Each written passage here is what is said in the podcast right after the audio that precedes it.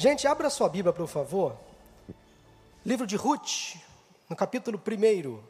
Ruth, obrigado. É o oitavo livro da Bíblia, Ruth, capítulo 1. Se você não puder abrir a sua Bíblia, não tem a sua Bíblia aí no celular, não tem problema, os versículos também serão projetados pela tela. Ruth, capítulo 1, de 1 a 7. Assim diz a palavra do Senhor. Vamos à palavra. Na época dos juízes houve fome na terra. Um homem de Belém de Judá, com a mulher e os dois filhos, foi viver por um tempo, por algum tempo, nas terras de Moabe. O homem chamava-se Elimeleque, sua mulher Noemi e seus dois filhos Malom e Quilion.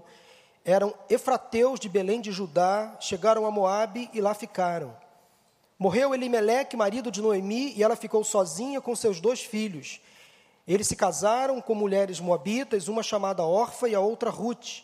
Depois de terem morado lá por quase dez anos, morreram também Malom e Quilion, e Noemi ficou, viu, melhor, Noemi ficou sozinha, sem os seus dois filhos e sem o seu marido. Quando Noemi soube em Moabe que o Senhor viera em auxílio do seu povo, dando-lhe alimento, decidiu voltar com as suas duas noras para a sua terra. Assim, ela com as duas noras, partiu do lugar onde tinha morado. Mantenha a sua Bíblia aberta, nós vamos nos debruçar nesse texto, nesse livro tão lindo. Meus irmãos, esse período de quarentena, motivado pela pandemia, tem sido revelador. Ele tem nos ensinado muitas coisas. A nossa rotina de vida foi totalmente alterada nesses últimos seis meses, sem dúvida alguma. Coisas boas aconteceram, aprendemos novos hábitos, adquirimos outros que não conhecíamos, mas coisas ruins também aconteceram conosco, com os nossos familiares. Alguns adoeceram, perdemos pessoas conhecidas, entes queridos. Em se tratando da relação com Deus, nós também fomos impactados de alguma forma. Fomos acostumados a cultuar ao Senhor de casa e há muitas, muitas pessoas agora em suas casas assistindo o nosso culto pela internet. É, infelizmente, nesse período de quarentena prolongada, eu tenho percebido o distanciamento de muitos crentes, o afastamento de muitos crentes da presença de Deus. Talvez seja este um dos principais efeitos negativos da pandemia. Algumas pessoas tomando decisões precipitadas, outras não mais consultando a Deus, algumas pessoas se isolando, literalmente, totalmente, saindo do nosso radar, não mantendo mais contato se afastando do contato com os irmãos. Alguns irmãos em Cristo, infelizmente, estão se distanciando da comunhão, mesmo que online, mesmo que virtual, não estão mais mantendo o hábito de assistir o culto da sua igreja pela internet. E eu tenho constatado então essa triste realidade evidenciada nesta pandemia. Estamos vivendo sim um período de esfriamento espiritual na vida de muitos crentes, afastamento da presença de Deus, da comunhão com o Senhor. Em meio a essa pandemia, as igrejas foram obrigadas a fechar as suas portas. E a maioria começou a realizar cultos e eventos online, encontros pela internet nas mais diversas plataformas.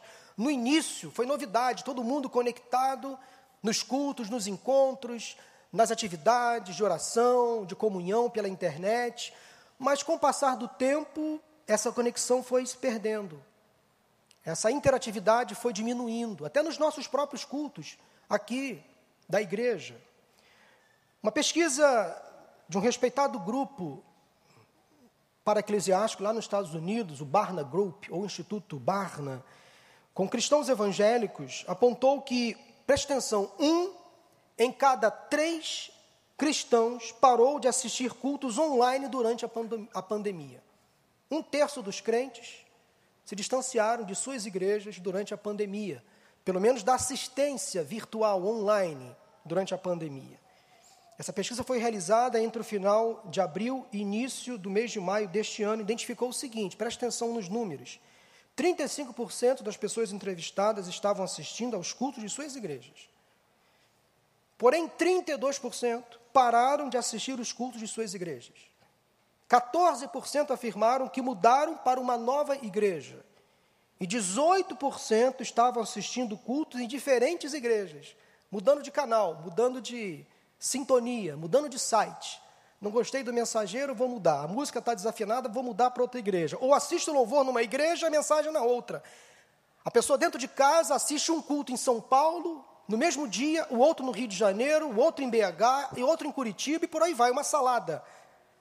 E quando você come de muito, muito alimento, feito, preparado por mãos diferentes, a tendência é você ter um pouco de. Hum, vai ficar enjoado. Então, cuidado com esses inúmeros alimentos que você se alimenta por aí, comendo por aí. Isso pode dar indigestão, você pode ficar com a sua saúde espiritual comprometida. Isso é muito preocupante.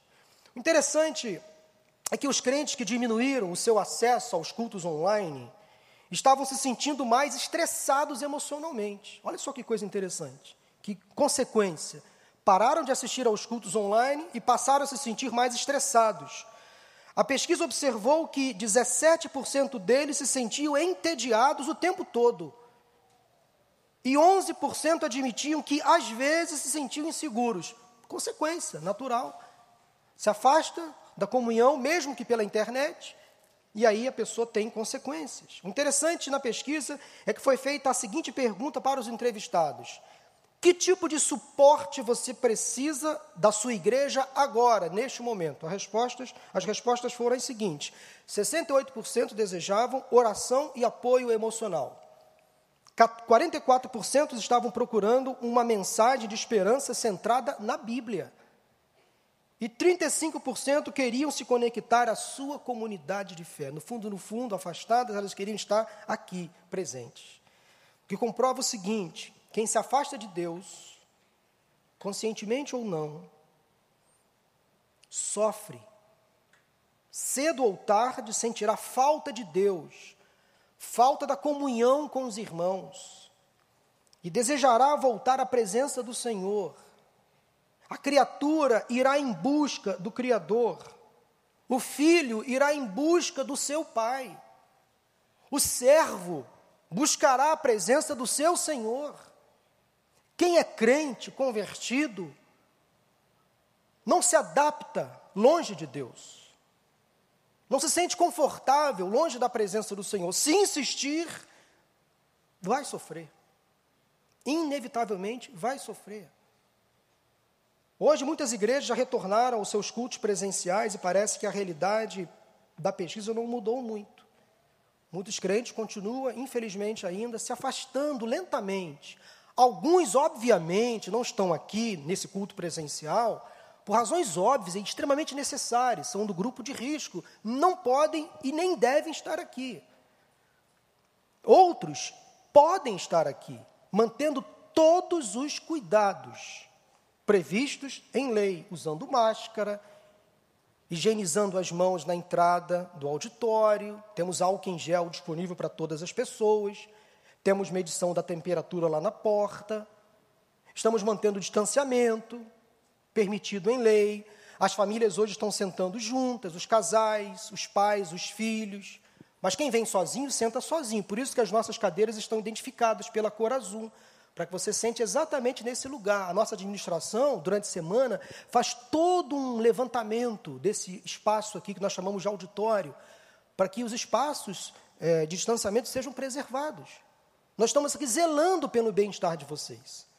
A probabilidade de alguém vir aqui e se contaminar é muito pequena. Muito pequena. Muito pequena, por causa dos cuidados que nós estamos adotando. Então, se você tiver algum tipo de sintoma, assista de casa, não venha. A você podendo estar aqui, esteja aqui, porque assistir de casa é bom para quem não pode estar aqui. Mas estar aqui é muito melhor. Então, você que nos assiste de casa, você é membro desta igreja, congregado, você que é membro de uma outra igreja, você também é bem-vindo em nosso meio. Mesmo assistindo de casa online, não se sinta excluído da graça. Agora, faça da sua casa um lugar de adoração. Assista o seu culto como se estivesse aqui. Não fique zapeando, mudando de canal. Fique concentrado com a sua Bíblia aberta, como se estivesse aqui. Quando o dirigente pedir para você adorar, louve em casa. Quando pedir para você abrir a sua Bíblia, abre a sua Bíblia, como se estivesse aqui. Irmãos, pode parecer uma conversa assim, muito retrógrada da minha parte, muito conservadora. exigente, fora dos padrões politicamente corretos. Mas estar aqui, sentado assistindo culto presencial, ou em casa, como de fato a pessoa deve estar assistindo, prestando culto a Deus, ainda é um ato extremamente essencial à fé. Alguns podem pensar, pastor, mas espera aí, eu não vou na igreja, mas eu mantenho a minha comunhão com Deus. Eu não estou assistindo culto pela internet, mas a minha fé está de pé. Até a página 3. Lê do engano achar que se você deixar de ter comunhão com Deus, indo à sua igreja, assistindo o culto presencialmente ou assistindo pela internet, a sua fé será mantida. Não será. Satanás, ele é astuto. Ele vai colocar na sua agenda outras prioridades. Aí, em vez de você vir aqui para cultuar a Deus, você vai estar passando na praia essa hora. Se tivesse sol, você estaria na praia. Ou se preparando para um churrasco. Ou fazendo outra coisa qualquer. E aí, aos poucos, a sua fé vai se enfraquecendo, o seu ardor vai diminuindo. Se para quem está aqui, assistindo os cultos presenciais ou de casa online, já passa por dificuldades, tribulações, passa por apertos, por lutas espirituais, imagina aquelas pessoas se distanciam de Deus, da comunhão, ficam fracas na fé, se tornam vulneráveis para os ataques malignos. É sobre isso que eu quero falar com vocês nesta manhã. Eu quero falar sobre aqueles, e principalmente aqueles que estão se afastando da presença do Senhor, às vezes sem perceber, estão abrindo brechas. Quando nos afastamos de Deus, corremos sérios riscos. Quando nos afastamos de Deus, agimos como se fôssemos reis e súditos de nós mesmos. Quando nos afastamos de Deus, ficamos mais vulneráveis e, portanto, passamos a tomar algumas decisões sem consultar a Deus e sem antes aguardar um sinal do céu. E as consequências podem ser trágicas, desastrosas, até fatais. Quando nos afastamos de Deus, podemos sofrer e fazer sofrer quem está ao nosso lado. Quando nos afastamos de Deus, podemos colocar em risco a vida de quem mais amamos. E foi exatamente isto que aconteceu com Elimeleque, o personagem que eu quero destacar nessa história que eu acabei de ler com vocês à luz da palavra de Deus. O livro de Ruth é um livro belíssimo. Contém uma das histórias mais encantadoras do Antigo Testamento. É um livro que teve um início triste e um final feliz pela misericórdia do Senhor. Mas o meu foco hoje não será na vida de Ruth, será na vida de Elimeleque e da sua esposa Noemi. Eu quero apresentar para vocês essa família que morava na pequena Belém de Judá, na época dos juízes. Nesses sete primeiros versículos que lemos, nós somos então apresentados a Elimeleque, casado com uma mulher chamada Noemi, pai de dois filhos, Malom e Quilion. E a história teve um início triste porque um dia Elimeleque, muito provavelmente afastado de Deus, da comunhão com o Senhor, mesmo morando em Belém, decidiu mudar de vida, sair de Belém, provavelmente sem consultar o Senhor. A história teve esse início triste, resultado de uma decisão equivocada de Elimeleque. E ele pagou um preço muito alto, ele, sua esposa, seus filhos. O nome Elimelec significa Deus é rei, mas ele certamente não viveu como se Deus fosse o seu rei. E o erro de Elimelec foi se afastar do lugar onde Deus o havia colocado para morar e permanecer. Havia um motivo até justo, vocês vão perceber durante essa mensagem, porque Elimelec saiu de Belém por causa de um prenúncio de fome ou de uma fome já instalada naquele lugar. Então, talvez preocupado em oferecer à família bem-estar, provisão, sustento, proteção, ele acabou tomando uma decisão complicada, talvez sem antes consultar a Deus. E quando o ser humano se afasta de Deus, ele fica meio que perdido, ele perde o seu azimute, a sua orientação, ele perde a sua referência, ele para de, de ter intimidade com Deus, ele fica perdido. Quando não temos uma comunhão íntima com o Senhor, nós tomamos decisões a nossa própria vontade, ou de acordo com a nossa própria vontade. E algumas lições que eu quero compartilhar com vocês nesta manhã, preste atenção nos detalhes que estão no texto. Por isso que eu pedi para você manter a sua Bíblia aberta. e acompanhar comigo uma história dentro de uma outra história. A primeira lição que, esse, que essa história de Elimelec, Noemi, nos ensina nesta manhã é a seguinte: preste atenção, é fácil se afastar de Deus. Ou, ou melhor, é muito fácil se afastar de Deus. O cenário histórico desta passagem, desses, desses versículos que nós acabamos de ler, é um cenário muito interessante, muito importante. Na verdade, todo o desenrolar da história que está nesses quatro capítulos de Ruth, aliás, um texto para você ler hoje à tarde, uma leitura para hoje à tarde, vale a pena, em 20 minutos, meia hora no máximo, você lê esses quatro capítulos. Se você ler lentamente como eu leio, em 20 minutos você consegue ler. Uma história linda, que está inserida no livro anterior. Olha só como essa história teve tanto destaque que ela foi tirada do contexto do livro anterior e foi destacada na Bíblia, no nosso cânon sagrado. Todo o desenrolar da história narrada no livro de Ruth está contido dentro do livro de Juízes. E o livro de Ruth começa com a seguinte afirmação: na época dos juízes, houve fome na terra. Então, para entendermos essa narrativa, nós precisamos entender que a decisão de Emelec ela foi tomada por algumas razões. Claro, ele pôs em risco a sua família, mas ele foi influenciado. E é preciso então saber um pouco sobre o período dos juízes, que foi um período difícil na história do povo de Israel. Josué, o sucessor de Moisés, já tinha morrido, então os israelitas ficaram por um tempo sem um líder espiritual. E quando não há uma liderança espiritual, o povo começa a ficar confuso, não sabe o que fazer. Daí o povo de Israel se voltou para a idolatria, para a rebeldia, para a imoralidade. Todo esse período do livro dos juízes pode ser resumido no último versículo do livro de Juízes. É só você virar uma página anterior, que lá no capítulo 21 de Juízes, você vai encontrar no versículo 25 o seguinte: Naquela época não havia rei em Israel, cada um fazia o que lhe parecia certo. Cada um fazia o que lhe parecia certo. Mas Deus sempre foi e sempre será um Deus repleto de compaixão, graça e misericórdia. O povo de Israel oscilava entre a fé e a descrença, entre o vigor e a apatia, entre a adoração a Deus e uma quase total apostasia.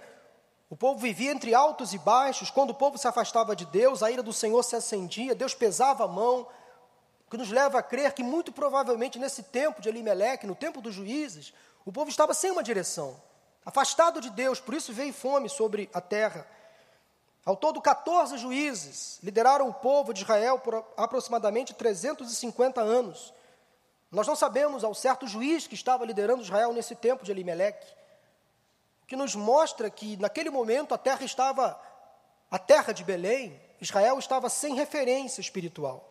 Alguns juízes foram fortes, decisivos, tementes a Deus, cheios de fé, como Gideão e Débora, uma mulher que foi juíza. Agora, outros juízes foram muito oscilantes na fé, fracos, idólatras, pecadores, como, por exemplo, Sansão. E na vacância entre um juiz e outro, o povo ficava sem um rumo, sem uma direção. A história narrada no livro de Ruth, vivida no período dos juízes, Aconteceu há mais de 3 mil anos. Mas eu tenho a certeza de que essa história é uma descrição perfeita da cultura que permeia em nossos dias, ou seja, cada um está fazendo o que lhe parece certo, o que dá na telha. Nós estamos vendo hoje uma geração que se desacostumou a respeitar as autoridades, a respeitar limites, Vivemos uma época de relatividade moral em que tentam nos ensinar que não existem mais padrões absolutos, não existe mais verdade. Você é a sua verdade. Você dirige os seus passos. Você é dono de si, do seu nariz. Cada indivíduo então decide o que é certo, o que é errado, o que pode, o que não pode. Então, o pai e a mãe não têm mais autoridade, o professor não tem mais autoridade, o guarda de trânsito não tem mais autoridade. Agora você é a sua autoridade. Você dita as suas próprias regras.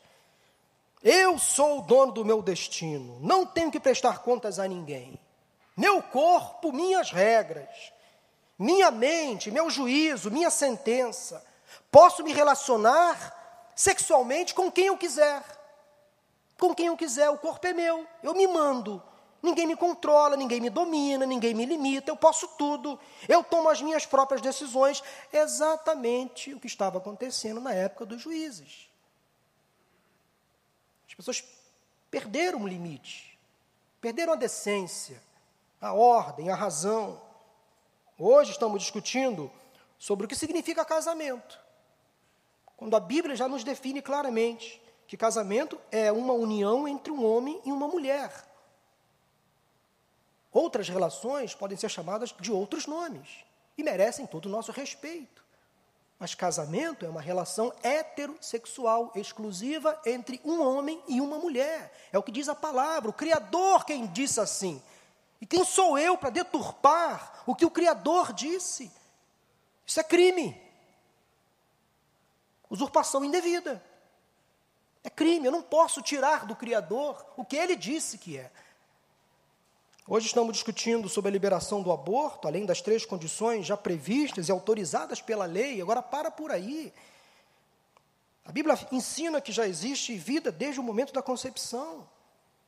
Hoje em dia estamos discutindo se uma cruz ou uma Bíblia podem ou não ser exibidos em locais públicos. Estamos constatando que quando, quanto mais a sociedade se afasta de Deus, pior ela fica. Quanto mais o homem se afasta de Deus, pior ele fica. Ele não encontra solução, não encontra felicidade, ele volta acabado, arrasado. É fácil se afastar de Deus quando a iniquidade é generalizada. É quando o todo contamina a parte, o influente passa a ser influenciado. Foi o que aconteceu com Elimeleque, sem uma direção espiritual. Deus não era mais adorado em Belém. O povo estava confuso, ele foi influenciado pela cultura da sua época, afastou-se de Deus e, por se afastar de Deus, parou de confiar no Senhor.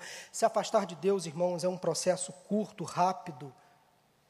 Quando menos percebemos, já estamos longe demais primeira constatação que quero deixar para vocês hoje é que é fácil se afastar de Deus. É fácil, está diante de nós. É um clique, é um passo. Uma decisão que você toma sem perceber está te levando para longe da presença de Deus.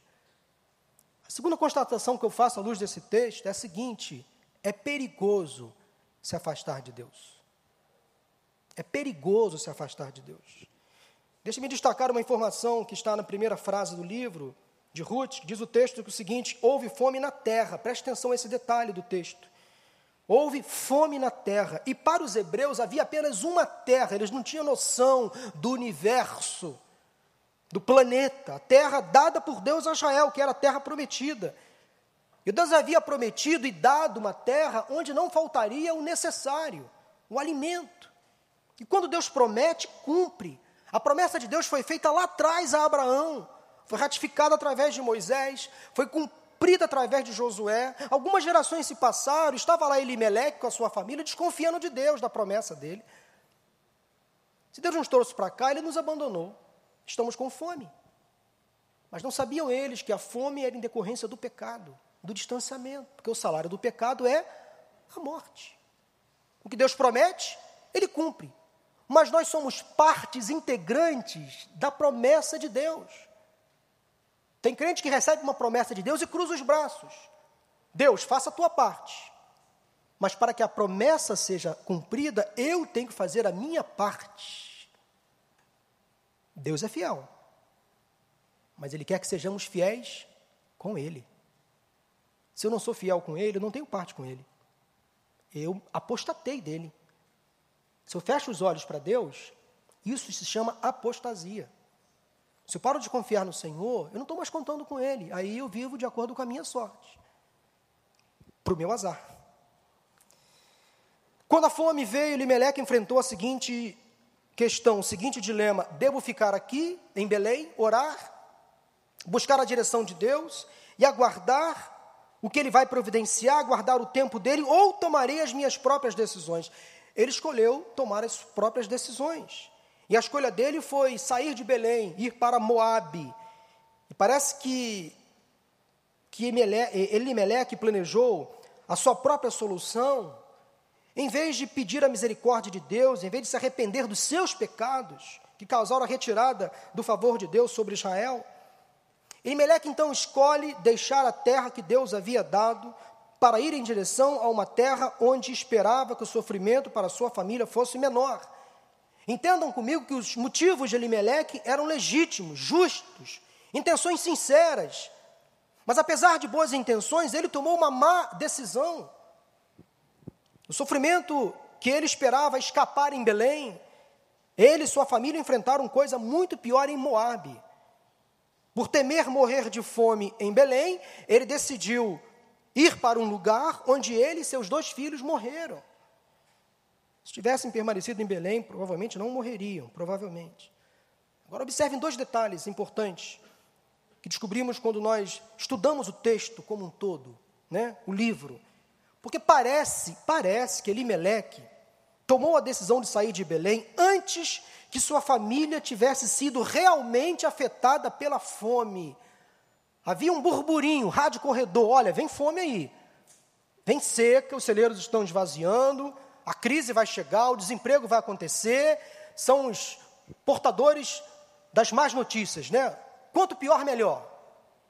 Tem coisa ruim por aí, a fome vai atingir, é melhor a gente se preparar, sair do país, ver a nossa própria vida.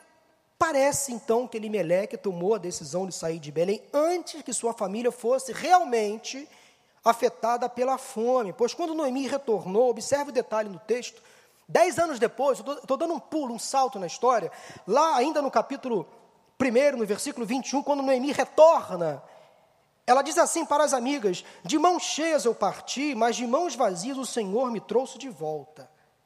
Essa expressão, mãos cheias, pode não necessariamente significar fartura mas o suficiente para viver. Ou seja, nós saímos daqui, eu, meu marido, os meus filhos, com o suficiente, tinha comida em casa, tinha gado no curral, a plantação ainda estava vivendo, tinha comida na dispensa. Havia um prenúncio de fome, mas nós tínhamos o suficiente para viver, para segurar o período difícil.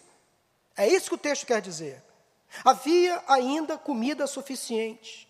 Nós também devemos considerar que, logo na sequência, no capítulo 2 do livro de Ruth, o texto nos revela que Elimeleque tinha um parente próximo chamado Boaz, que ficou em Belém, ao que tudo indica, e parece que ele estava muito bem de vida dez anos depois que Noemi saiu de casa, porque ele era rico.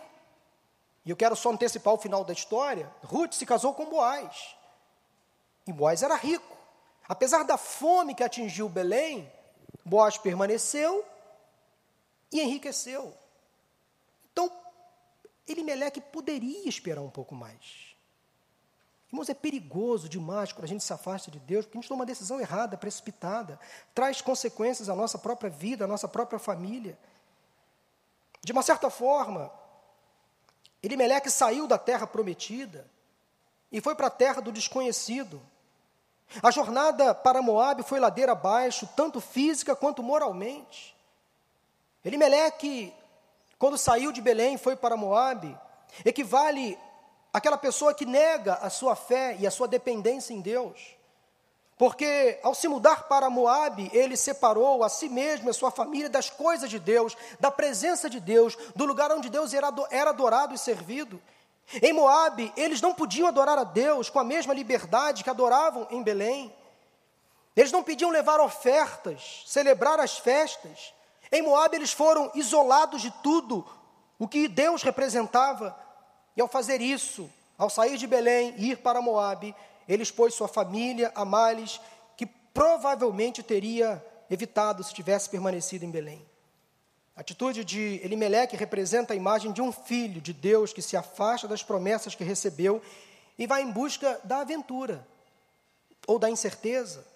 Elimeleque é o retrato de um crente desviado que abandona a comunhão e passa a correr o risco de apostatar da fé. A apostasia então acontece quando um cristão para de avançar em sua caminhada com Deus e, em vez disso, volta aos velhos hábitos e comportamentos.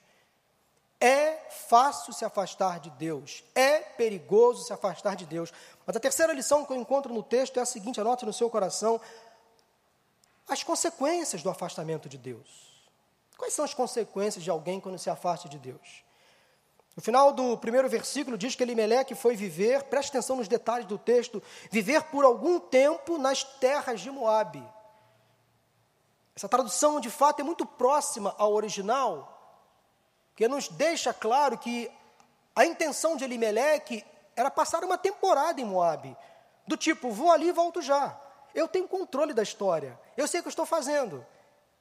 Eu conheço a minha família. Se a gente não se adaptar, a gente volta. Simples assim. Esse era o propósito de Elimeleque. Vou ali e volto já. Mas os dias em Moabe se transformaram em semanas, as semanas em meses, os meses em pelo menos dez anos. O temporário virou permanente. Aquela terra de Moabe era habitada por pessoas que adoravam deuses pagãos, e muito provavelmente Elimeleque foi se envolvendo, foi se acostumando àquele lugar. Os moabitas eram descendentes de um homem chamado Moabe, filho de uma relação incestuosa entre Ló, o sobrinho de Abraão, e sua filha mais velha. Eles eram inimigos do povo de Deus, procuravam destruir o povo de Israel. Os moabitas eram um povo que fazia oposição a Israel e a Deus. Foi para lá que, que foi. Eles adoravam um Deus chamado Quemós, a adoração desse ídolo era grotesca, às vezes envolvia sacrifícios humanos. Os moabitas cultuavam ao Deus deles, e os cultos eram repletos de imagens eróticas, condutas obscenas. Foi para lá que, Moab, que, que foi. O paganismo moabita tipificava tudo que era abominável aos olhos de Deus. Foi para lá que Elimeleque foi. Não deveria. A cultura daquele povo resumia praticamente tudo o que os israelitas fiéis a Deus deveriam evitar. Resumindo, Moabe não era um bom lugar nem para visitar, muito menos para morar, nem para passar perto. Ele deveria evitar aquele lugar, mas ele foi lá para ficar por um tempo e lá permaneceu. Lá permaneceu, é o que diz o texto. Lá eles ficaram. O planejado foi viver por um tempo, mas o realizado foi, chegaram lá e ficaram. Foi para esta nação perversa que Elimeleque levou a sua família. Sem dúvida não foi uma boa escolha. Elimeleque, então, o retrato daquela pessoa que voluntariamente vira as costas para Deus, paga um alto preço, um preço terrível, e se esta passagem das Escrituras nos ensina alguma coisa, é que viver longe de Deus, desviado dos seus caminhos, fora da comunhão com os irmãos, fora da assistência de um culto online, pode trazer consequências devastadoras. Mas graças ao Senhor, que nós temos em Deus a misericórdia na sua essência, a compaixão, a graça. Assim como fez lá no tempo do juiz, enviando juízes para julgar, para trazer de volta o povo à presença do Senhor, Ele continua levantando hoje líderes, homens e mulheres de Deus, que pregam a palavra, que não estão preocupadas em ser politicamente corretos, porque o que enche igreja hoje é o discurso que o povo quer ouvir. Mas o que tem esvaziado muitas igrejas, infelizmente, é o discurso que o povo precisa ouvir. Porque ouvir o que eu, preciso dói. Então não quero ficar numa igreja que me incomoda, que combate o meu pecado, que me tira da zona de conforto. Eu quero ficar numa igreja que me mantém no pedestal, que me mantém lá em cima, que fala aquilo que eu quero ouvir. Gente, é muito fácil um pregador pregar aquilo que o povo quer ouvir. O que o povo quer ouvir é só palavra de bênção, de vitória, de encorajamento que você é vencedor, que tudo vai dar certo, que tudo vai correr bem. Mas nem sempre acontece assim. A vida real é diferente. A vida fake é o que a gente vê por aí, uma vida editada, a vida das redes sociais. Né? Ninguém das redes sociais está chateado, está nervoso, está deprimido, tem problema, está todo mundo bem na foto. Mas a vida real é que a gente passa por baixos, por crises, por fomes, por depressão às vezes, ficamos doentes. Opa, crente pega a Covid, tá? Aí de você se não se cuidar. Faça a sua parte. Use máscara, limpe as mãos, mantenha o distanciamento, não fique aglomerado. Não fica aí nos bares lotados, nas praias, nos lugares públicos, todo mundo abraçado, como se nada estivesse acontecendo. Isso é insanidade.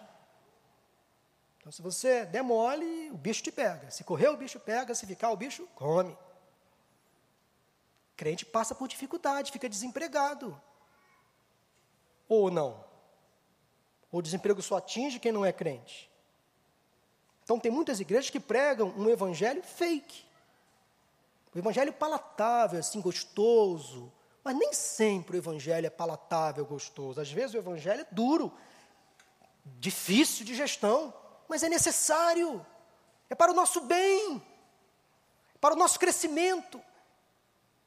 E quando estamos na presença do Senhor, próximos a Ele, mesmo enfrentando a crise, a dificuldade, Ele vai estar conosco em todo o tempo vai nos levar no caminho de lá vai estar com a gente, não vai nos abandonar.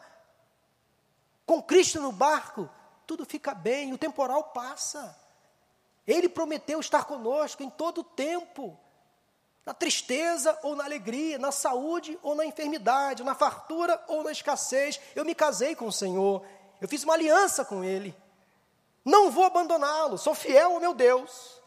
Estarei com Ele em todo tempo, porque Ele está comigo em todo tempo. Se Ele me prometeu estar comigo, eu tenho que fazer o mesmo. Senhor, eu não vou te abandonar, haja o que houver.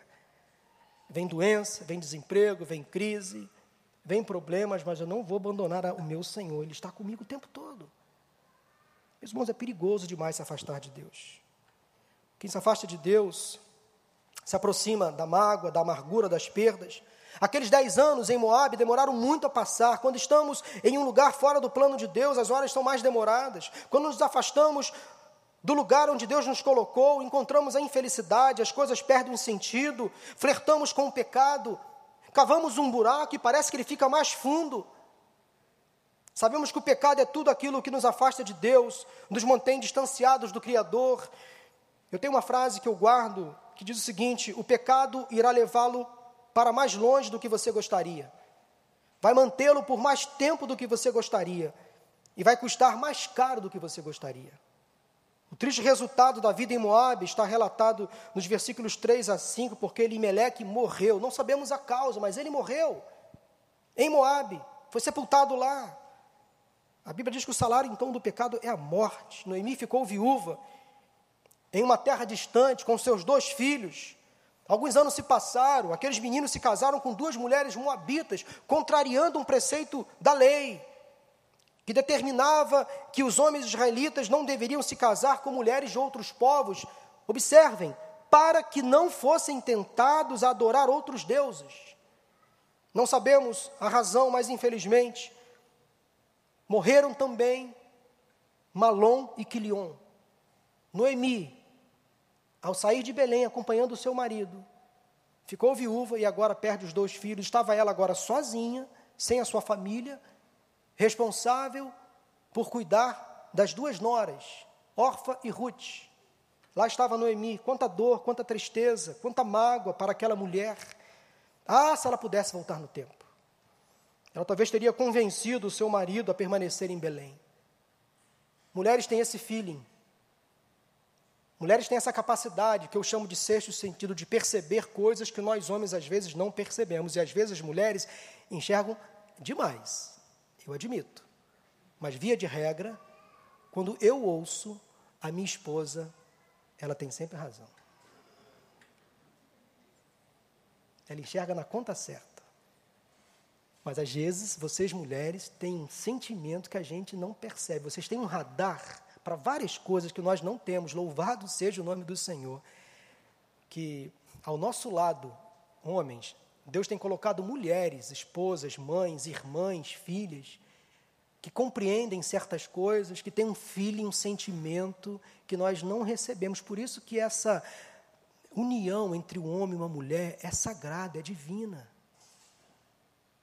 Não só através do casamento, mas das relações familiares entre uma filha e um pai, não é verdade? Entre um irmão e uma irmã, há um complemento, não pode ter competição. Por favor, caia a ficha. Estão tentando hoje nos dividir. Será que você não está percebendo isso? Estão tentando colocar homens contra mulheres, opressores contra oprimidos, brancos contra negros, os de cá contra os de lá. Que negócio é esse? Somos um povo, povo de Deus, criaturas do Senhor. Querem nos afastar. Isso é diabólico. Nós somos um em Cristo. Não há grego, não há judeu. Somos um em Cristo. Não há branco, não há preto. Somos um em Cristo. Precisamos refutar essas ideologias que tentam nos separar, nos dividir de todas as formas. Os de cá e os de lá. Agora estamos em função desta quarentena divididos entre os presenciais e os virtuais ou os online, mas somos um só povo. Quem está aí de casa está aqui também. Aliás, como vocês fazem falta aqui. Essa igreja lotada, como já esteve tantas outras vezes, é um, um espetáculo, um, um colírio para os olhos. Hoje, dentro das limitações, ela está lotada. Dentro das limitações, ela está lotada. Louvado seja o nome do Senhor. O povo está vindo. Mas tem gente que está lá em casa que não pode estar aqui. Amém, fica aí. Se você não pode, você também é filho de Deus. Não se exclua da graça de Deus. Mas se você pode estar aqui, esteja. Mas se você não pode, assista de casa. Porque o distanciamento é perigoso demais. Vai te afastar, com certeza. Os versículos 20 e 21, Noemi descreve a sua amargura. Ela disse o seguinte: Não me chame Noemi. Ela volta para casa amargurada, frustrada. Não me chame Noemi, me chamem Mara. O nome Noemi significa agradável. Aquela mulher, quando voltou para casa com as suas com a sua nora, apenas Ruth acompanhou, Orfa precisou e decidiu ficar em Moabe. Apesar da insistência de Noemi para que elas duas permanecessem em Moabe, Ruth insistiu e foi de Deus que Ruth acompanhasse Noemi a Belém.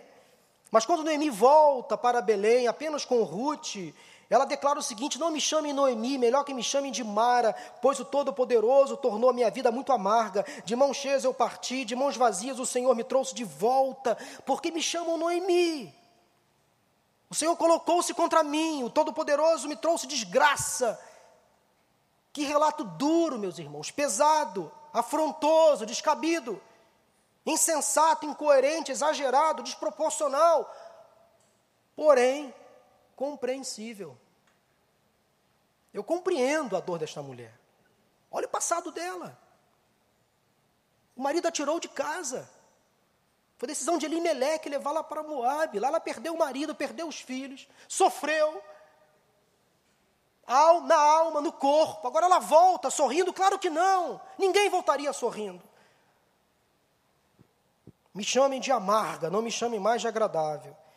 As consequências para quem se afaste de Deus são as piores. Afastar-se de Deus é flertar diretamente com o pecado, o que sempre causa dor, sofrimento e amargura. Mas há uma quarta e última lição que eu encontro nesse texto,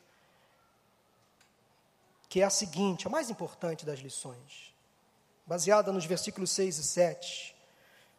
Não importa quão longe você foi, Deus o convida a voltar para casa. Essa é a lição mais importante que eu encontro nessa história. E os detalhes do texto são lindos e fazem todo o sentido, mostram a generosidade de Deus, a graça de Deus, a misericórdia do Senhor. Os versículos 6 e 7 são uma esperança, nos ajudam a deixar essa história com um vislumbre de graça, de misericórdia, de esperança, de recomeço, de segunda chance. De alguma forma, Noemi ouviu que o Senhor estava novamente abençoando Israel. Lá em Moab, ela ouviu dizer: Olha, lá em Israel as coisas estão melhores há alimento, há suprimento. Ela ficou sabendo que as coisas estavam melhores em Belém, daí ela decidiu o quê? Voltar para casa. Deus sempre envia mensageiros para nos avisar que as coisas estão melhores na presença dEle. Deus sempre envia mensageiros, anjos de Deus, eu creio, para nos fazer lembrar que na casa de Deus, na casa do Pai, há alimento, há fartura, Deus sempre envia mensageiros a dizer, a nos dizer que Moab não é o nosso lugar. Belém é o nosso lugar. E quem sabe eu, nesta manhã, estou sendo boca de Deus, mensageiro do Espírito Santo, para dizer a tantas pessoas que estão aqui nesse culto presencial, talvez você veja aqui hoje a força, não era o seu interesse, não estava na sua agenda estar aqui, mas Deus te trouxe para cá, para você ser lembrado de que você estava se afastando, sem perceber. Estava indo para Moab, para uma terra distante. Mas você está tomando conhecimento que é na presença do Senhor que é o lugar em que você deve estar, permanecer, esperar o tempo do Senhor. Quem sabe alguém na internet, assistindo da sua casa, agora online, vocês sabem que esse culto é transmitido online, ao vivo. Mas depois ele é replicado, é encaminhado. Ele fica lá nas nossas plataformas, como todos os nossos cultos estão no nosso canal do YouTube, né, Diego? No canal do YouTube, no, no Facebook da igreja. Esse culto é visto depois. As visualizações aumentam, porque durante a semana as pessoas assistem, compartilham. E é engraçado porque as pessoas assistem o culto do domingo, na terça, na quarta, e Deus continua falando com elas na terça, na quarta, na quinta, uma semana depois, um mês depois, um ano depois, aquele culto toca no coração do pecador arrependido, ele sai de Moab e volta para Belém. Esse é o Deus que, nos, que nós servimos, irmãos. A palavra dele não volta vazia não volta vazia. Por isso eu louvo ao Senhor que nesse tempo de pandemia a nossa igreja não fechou, como disse o nosso pastor. Os nossos cultos continuaram, mesmo com a igreja vazia. Louvado seja o nome do Senhor que muitas pessoas nesse tempo se reconciliaram, aceitaram Jesus como Senhor e Salvador. Infelizmente, outras se afastaram. Estamos aqui por causa delas para fazer lembrar que Moab não é o seu lugar. Quem sabe a gente assistindo agora, que está em Moab, foi levada para lá, até por razões óbvias, justas, necessárias talvez, mas não foi a melhor decisão, não foi a melhor escolha. Aguarda em Belém, porque Deus vai mandar o maná de novo, vai mandar o suprimento de novo. Esses dois versículos, 6 e 7, nos ajudam a entender que Noemi precisava retornar, ela voltou. Na verdade, o Senhor nunca deixa os seus filhos desamparados, seu amor é sempre constante, leal, fiel. Noemi decidiu voltar às origens. Ela saiu da terra onde o Senhor Deus não era adorado e voltou para Belém. O nome Belém então significa casa de pão. Noemi decidiu voltar para o lugar do alimento, do maná, da provisão, do sustento. Ela voltou. Não voltou como saiu. Ela saiu com o esposo, com os filhos. Uma família completa. Ela voltou, família, monoparental. Ela era família, viúva, mas com a nora, Ruth, que não abriu mão. Onde tu fores, irei. O teu Deus, Noemi, será o meu Deus. Noemi, onde você vai ser sepultado, eu também serei. Esse versículo é colocado nos convites de casamento. Já leu esse versículo? É lindo, né? Mas é uma declaração de amor, de fidelidade de uma nora para sua sogra. Tem sogra aqui? Não precisa levantar a mão, não. Vocês são benditas. Tem nora aqui? Não precisa levantar a mão, não. Vocês são benditas. Quem diz que sogra e nora tem que ficar nessa rixa, nessa briga? Vamos acabar com isso. Está aí um exemplo de uma nora amiga da sua sogra. Sogras e noras podem conviver bem. Vocês são sogra e nora?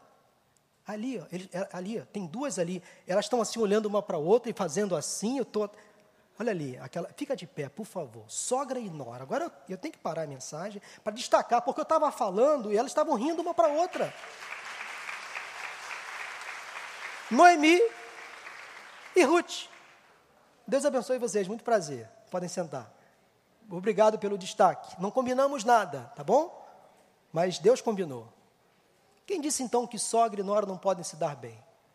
Quem disse que sogro e genro não podem se dar bem? É só você olhar lá no, no Antigo Testamento a história de Jetro e Moisés. Também numa relação muito boa, amistosa, saudável. Como a Bíblia nos ensina, né? como a gente encontra na Bíblia resultado para a nossa vida, lição. Mas, gente, eu preciso terminar a mensagem. Noemi estava de volta a Belém, casa do pão, terra do alimento. Ela estava de volta para o lugar de onde nunca deveria ter saído. Ela estava voltando para casa, para a sua verdadeira casa, a casa de Deus. Isso me faz lembrar a história do filho pródigo em Lucas capítulo 15. Impressionante a semelhança entre essas duas histórias. A de Elimeleque, Noemi, Malom e Quilion. Essa primeira história real, acontecida com uma família de Belém, que foi para uma terra distante, essa família sofreu perdas, mas voltou. Noemi voltou sozinha, mas voltou, acompanhada da sua nora, mas voltou. Não voltou como saiu, como eu disse, esposo sepultado em Moabe, os filhos sepultados em Moabe, mas ela voltou. Voltou. A segunda história, fictícia, mas coberta de realidade, contada por Jesus, por esse homem que nasceu em Belém, e revolucionou o mundo. Essa história que Jesus contou, a mais conhecida das suas histórias, relata um filho que deixou o seu lar, a casa do pai, saiu pelo mundo afora, disposto a viver a vida de acordo com a sua maneira, como no tempo dos juízes. O resultado foi que ele encontrou o sofrimento, a dor, a angústia, a fome. Mas de repente, diz o texto, eu acho esse versículo lindo. Lucas 15, 17 o menino caiu em si. Noemi, um dia em Moabe, também caiu em si. Hoje, nesta manhã, em muitas casas, ou quem sabe aqui, muitas pessoas estão hoje caindo em si. Estão tendo consciência do afastamento, do distanciamento. Estão dizendo, talvez como o menino na parábola disse: Levantar-me-ei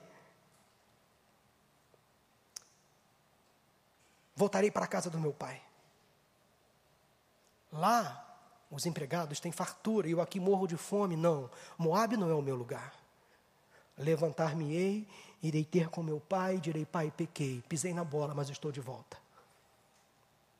Há sempre lugar para os filhos de Deus na casa de Deus. Não importa quão distante você foi, você sempre pode voltar. Não acredite na mentira de Satanás. Quando tenta te convencer de que você não pode mais voltar, que não vão te receber. Não, isso é mentira satânica. Se você é filho de Deus, o teu lugar está reservado, está marcado, ninguém sentou nele. Se você é criatura de Deus, Deus vai enviar alguém para te ensinar o caminho para a casa do Pai. Quando Noemi chegou a Belém, toda a aldeia a acolheu. Diz o versículo 19 que ela foi recebida com festa, apesar das marcas que ela carregava no corpo e na alma. Noemi voltou com Ruth. Noemi, agora curada do passado, uma outra pessoa. E sabe o que ela fez? Ela providenciou um marido para Ruth. Que sogra, hein? Que sogra, providenciou um novo marido para Ruth. E Noemi é interessante você ler o livro de Ruth, no, capítulo 3, Noemi faz um negócio ali para Ruth encontrar Boaz, que é uma coisa assim interessantíssima. Você vai viajar nessa história, vale a pena você ler esse livro hoje à tarde. Essa história é interessantíssima. O que Noemi faz para que Boaz pudesse conhecer Ruth? É interessante. Pois é, Noemi fez com que Ruth se casasse com Boaz, aquele parente de Elimelec, rico, Desse casamento de Ruth com Boaz, nasceu Obed. Acompanhe agora. Obed foi uma criança que Noemi pegou nos braços, cuidou de Obed. Noemi perdeu dois filhos, mas ganhou um outro. Noemi foi uma mãe de criação de Obed. Obed foi pai de Jessé. Jessé foi pai de Davi, Davi, o rei essa nora moabita, mais tarde, se tornaria então a bisavó do rei Davi, e ela teve então o seu nome incluído na linhagem de Jesus. E cerca de 1.200 anos depois que Noemi voltou para casa, um menino nos nasceu, um filho nos foi dado, e o governo está sobre os seus ombros. E ele ainda hoje é chamado de maravilhoso conselheiro, Deus poderoso, Pai eterno, Príncipe da paz. Tenho certeza absoluta que Noemi não tinha a mínima, a mínima noção do que Deus faria através dela no futuro. Bastou voltar para casa, para que a partir dela, Ruth fosse incluída na linhagem de Jesus. Quando nós voltamos para casa, a gente não tem noção do que Deus fará no futuro. Com os nossos filhos, com os nossos netos, com os nossos bisnetos. O impacto que nós causamos na sociedade quando nós decidimos voltar para a casa do Pai, para a casa de Deus. Quanta gente afastada que hoje precisa voltar. Hoje é dia de você voltar para casa. Eu quero terminar dizendo que, mesmo Noemi sofrendo tanto, em Moab valeu a pena voltar, sempre vale a pena voltar. Moab, terra distante, não é lugar para os filhos de Deus. Se você hoje se encontra separado de Deus, aí na sua casa ou aqui, em um lugar distante, ainda dá tempo de voltar. Não importa quão longe você foi, Deus o convida a voltar para casa, caia em si, não permita que o inimigo engane sua mente com mentiras, mesmo longe, distante, machucado pela vida. O Senhor fará festa para te receber de volta. Como pai, na parábola do filho pródigo, ele vai fazer uma festa, vai fazer um churrasco. Deus gosta de churrasco. Ele gosta de festa. E vai te receber de braços abertos. Eu quero encerrar essa mensagem dizendo que às vezes até os filhos de Deus tomam decisões erradas e sofrem. Nem sempre boas intenções produzem bons resultados. Qualquer decisão que leva você para longe de Deus é sempre a pior decisão. A vontade de Deus sempre é que voltemos para a sua casa, mesmo machucados. Ele não desiste de nós e sempre enviará alguém para nos alertar. É preciso voltar para casa, é tempo de voltar para casa ainda dá tempo de voltar para casa. Quem se afastou pode se aproximar. Quem foi para longe pode vir para perto. Quem saiu de casa pode voltar. Durante muito tempo ouvimos o seguinte apelo: fique em casa, fique em casa, fique em casa. Foi um pedido necessário, havia um propósito. Mas talvez hoje algumas pessoas precisam ouvir o seguinte pedido: volta para casa. Volta para a casa do Pai, para a casa de Deus, ainda dá tempo. Não importa quão longe você foi, Deus o convida a voltar hoje para casa. Um telefone vai aparecer agora na tela. Para você enviar uma mensagem para esse número, caso você esteja hoje se reconciliando com o Senhor, voltando para a casa de Deus, para a casa do Pai, onde você vai sentar à mesa. Sempre à mesa, o seu lugar vai estar reservado. Se você está aqui conosco, afastado, quer se reconciliar com Deus, com a presença do Senhor, envie um, WhatsApp para esse número que está aí. Pode tirar uma foto da tela. Nós vamos orar por você, encaminhar você ao batismo, se você ainda não se batizou. Incluir você no ministério. Nós vamos orar por você hoje. Hoje é dia de voltar para a casa do Pai. Vamos ficar de pé e vamos cantar esse louvor. Monique.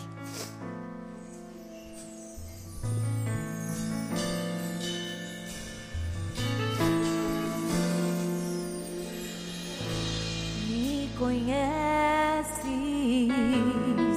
sabes tudo que eu preciso